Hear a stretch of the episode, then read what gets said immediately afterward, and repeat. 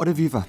Hoje vamos para o leste europeu, mais precisamente para a Moldávia, onde a candidata para a União Europeia, Maia Sadu, venceu as eleições presidenciais neste país no passado domingo. Estamos a falar do país mais pobre da Europa.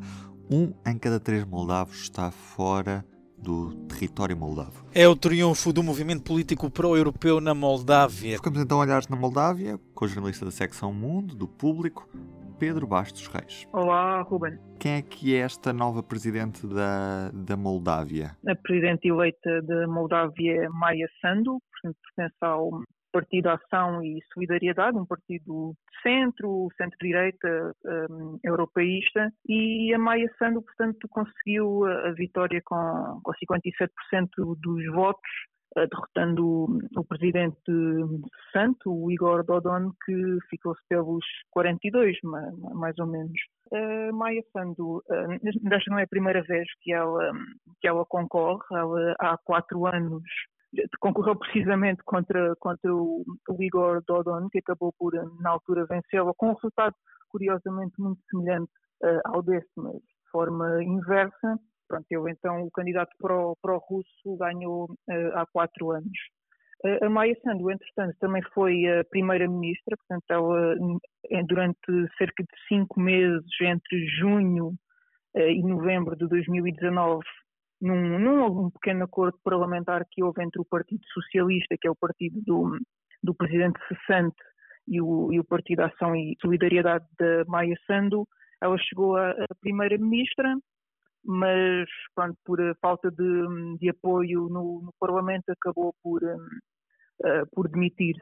Mas já há cerca de quatro anos, pelo menos, que ela tem liderado a oposição e desta vez conseguiu a eleição precisamente com esse discurso pró-União Europeia e também de combate à corrupção, que é um dos, um dos grandes problemas da, da Moldávia. E é expectável que com esta eleição se faça um caminho para que a Moldávia se possa afirmar como potencial candidato à integração na União Europeia, deixando para trás a esfera de influência russa, ou a sociedade moldava continua a estar tão partida entre estes dois blocos que provavelmente não vai ser dado nenhum passo nesse sentido com esta presidente? Assim, a União Europeia e a Moldávia em 2014 já assinaram um acordo de, de associação, só que uh, o acordo tem estado um pouco no limbo eh, sobretudo devido à falta de reformas uh, políticas na, na, Moldávia e, como eu referi, os vários casos de corrupção uh, que têm moldado o país.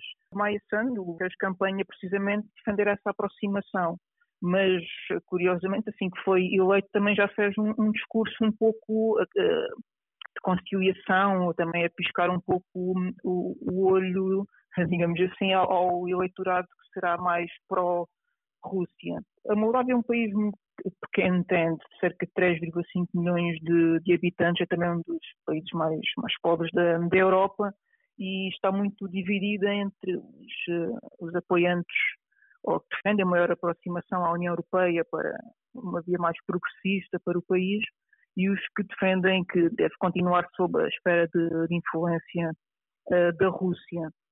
Eh, portanto, vai, vai ser difícil, eh, pelo menos, avançar eh, em tão pouco tempo nessa aproximação entre a Moldávia e a União Europeia. Claro que a eleição da, da Maia Sandu foi, foi recebida com muito entusiasmo por Bruxelas, com o Presidente da Comissão Europeia, o Presidente do Conselho Europeu a felicitar de, de imediato, mas ainda é muito cedo para, para fazermos previsões dessas, mas sem dúvida que agora a Moldávia tem uma, uma presidente que será mais uh, pró-União Europeia, mas ainda há a questão do, do Parlamento, que, que, é quem tem o poder legislativo, que, que neste momento uh, tem uma maioria uh, do Partido Socialista, do, do presidente Sante.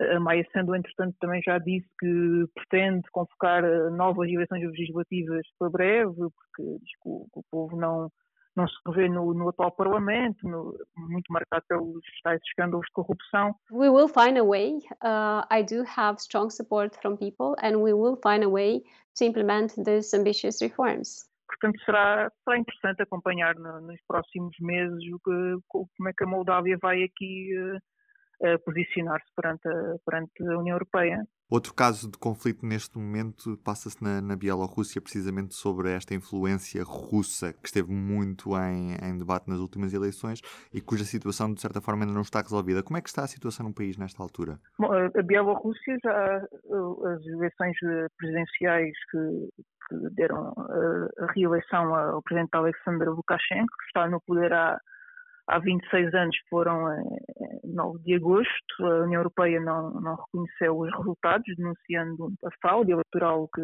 que existiu.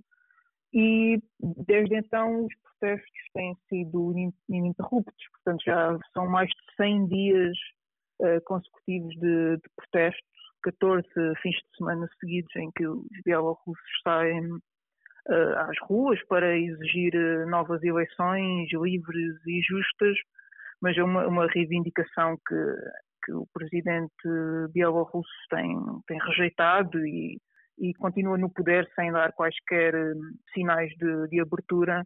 A repressão aos manifestantes pacíficos hum, mantém-se. Neste último fim de semana, por exemplo, foram detidos uh, novamente centenas de manifestantes. Um, se bem que a Bielorrússia não será tanto um caso entre um país dividido entre uma parte que defende uma aproximação à União Europeia e outra parte que, que defende um, uma relação uh, estreita com, com a Rússia.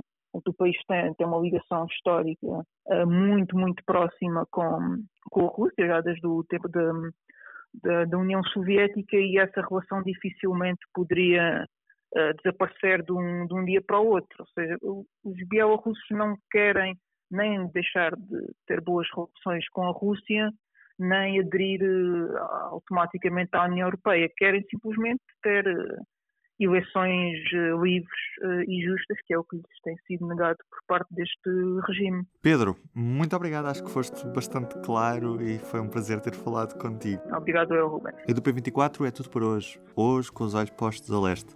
Eu sou o Ruben Martins. Até amanhã. O público fica no ouvido.